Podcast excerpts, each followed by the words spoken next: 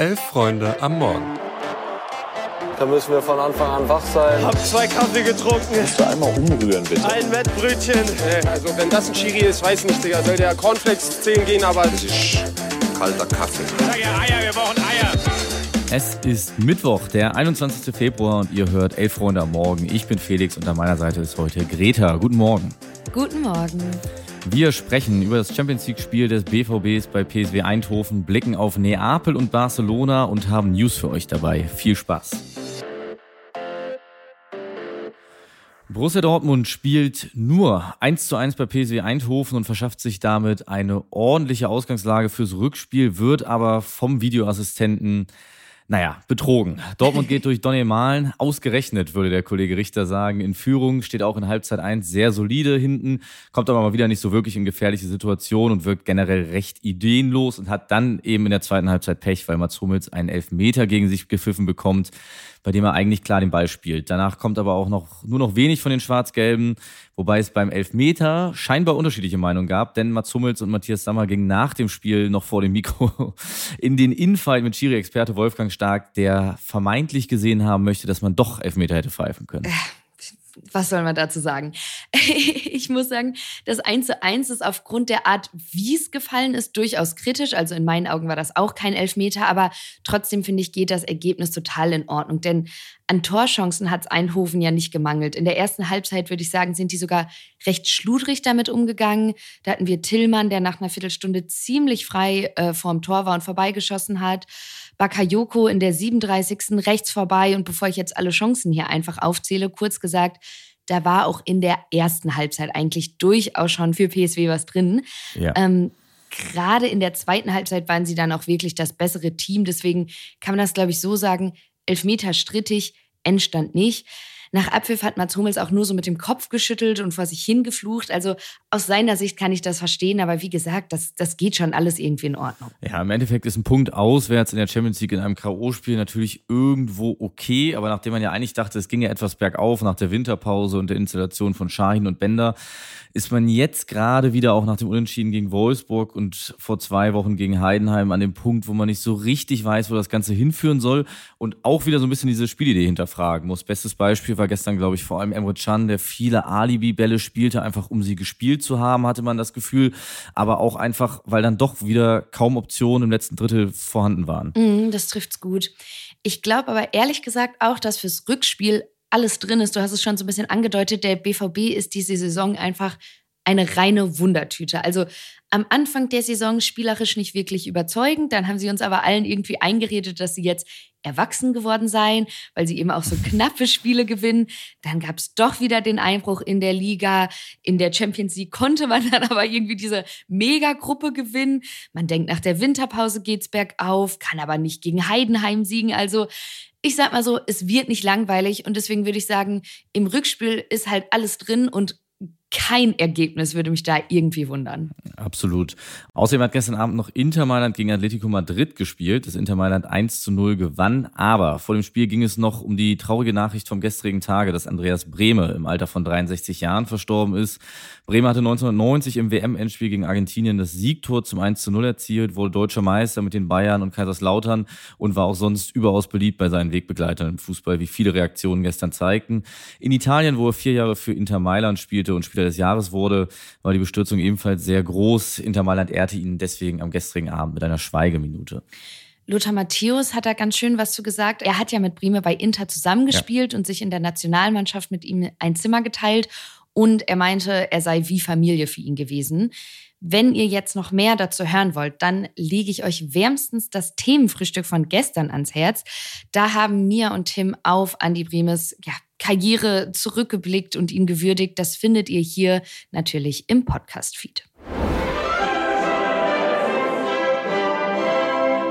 In einem der beiden Achtelfinals der Champions League heute Abend spielen Neapel und Barcelona gegeneinander. Das haben wir uns zum Anlass genommen, die beiden Teams nochmal genauer anzusehen. Eigentlich sind das ja zwei große Namen und vor nicht mal einem Jahr sah die Welt zumindest in Neapel ja auch noch deutlich rosiger aus. Ich habe mal geguckt, ein bisschen recherchiert. Am 17. Februar, also so ziemlich genau vor einem Jahr, da hat Victor Usimen das hundertste Tor seiner Karriere geschossen. Das war beim 2-0-Sieg über Sassuolo. Ähm, dadurch ist er der erste Napoli-Spieler geworden, der in sieben aufeinanderfolgenden Spielen für seinen Club getroffen hat. Zumindest seit es die äh, Drei-Punkte-Regel gibt. Jetzt mal vorgespult, ein Jahr später, 2024, sieht die Situation ja durchaus etwas anders aus. Im Oktober hat er sich in einem Länderspiel den Oberschenkelmuskel verletzt, konnte dann doch mit zum Afrika-Cup fahren, stand mit Nigeria ja auch immerhin im Finale hat dadurch aber auch so einige Spiele bei Napoli verpasst. Genau, und im Herbst gab es ja noch diese wilde Geschichte, über die wir hier auch berichtet haben, dass sich der vereinseigene TikTok-Account vermehrt über Ossiman rassistisch lustig machte, was dann auch nicht dazu beigetragen hat, dass die Stimmung bei Neapel generell besser wurde. Ja. Und generell alles etwas sinnbildlich für den Verlauf der Saison Napolis. Seit dem Sommer, im Sommer ja wirklich die absolute Ausnahmezustand, die erste Meisterschaft seit was weiß ich wie vielen Jahren. Und in der Liga ist man jetzt nur noch Neunter, obwohl ja der große Ausverkauf, der ja unter anderem bei Osiman, aber auch bei Quaratschkeja befürchtet wurde, gar nicht so doll stattgefunden hat. Klar, Kim ist zu den Bayern gegangen, aber es sind dann doch viele andere Stammspieler geblieben. Aber es ist eben Luciano Spalletti gegangen, der nun die italienische Nationalmannschaft trainiert und seitdem kehrt auf der Position einfach überhaupt gar keine Ruhe ein. Rudi Garcia folgte aus Spalletti, der musste im November aber schon wieder gehen. Walter Mazzari übernahm und musste am Montag jetzt auch schon wieder seine Sachen packen. Nun folgt Francesco Calzona. Ja, es geht auf jeden Fall wild zur Sache. Ich würde trotzdem mal behaupten, dass die nicht an die fünf Schalke-Trainer aus der Saison 2020-21 rankommen. Da lege ich mich fest.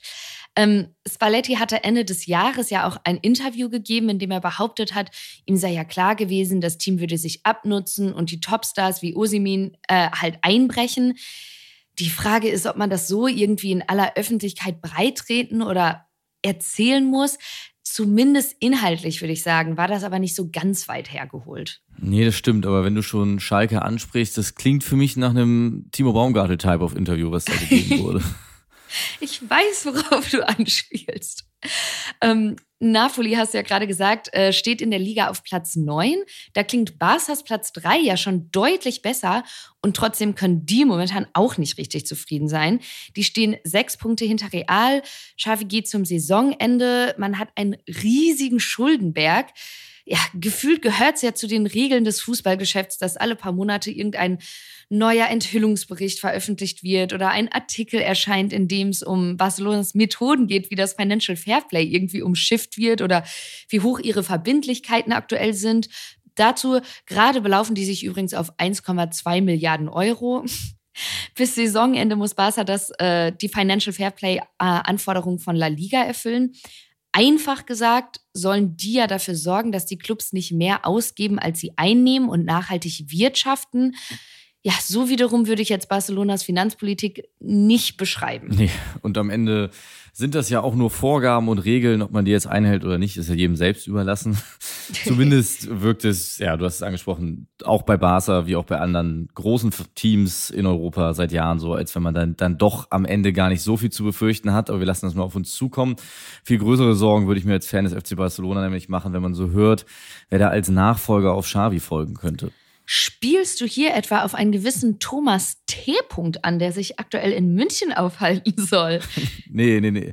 Viel, viel schlimmer. Hans-Dieter Flick soll auf der Liste Nein. stehen und das kann man wirklich niemandem wünschen. Ja, da kann er ja eigentlich gleich einen Vortrag über äh, Gansos Grises halten oder wie auch immer Graugänse auf Katalan heißen. Äh, ich glaube, Barca hat im Gegensatz zu Napoli immer noch den großen Vorteil, dass Lewandowski gerade wieder richtig gut in Form ist. Der hat am Wochenende in der Liga gleich zweimal getroffen, die beiden Wochen davor je ein Tor erzielt. Äh, ich glaube, das könnte so deren ja, Ass im Ärmel sein. Genau, und der Vollständigkeit halber sei noch erwähnt, dass heute Abend auch Porto gegen Arsenal spielen. Da verzichten wir auf die große Vorstellung, sind zwar auch zwei große Namen, denen geht es allerdings einfach deutlich besser. Ja, da freue ich mich komplett drauf, auch weil Familie und Freunde live vor Ort sein werden. Aber über das Spiel reden wir dann hier morgen früh natürlich.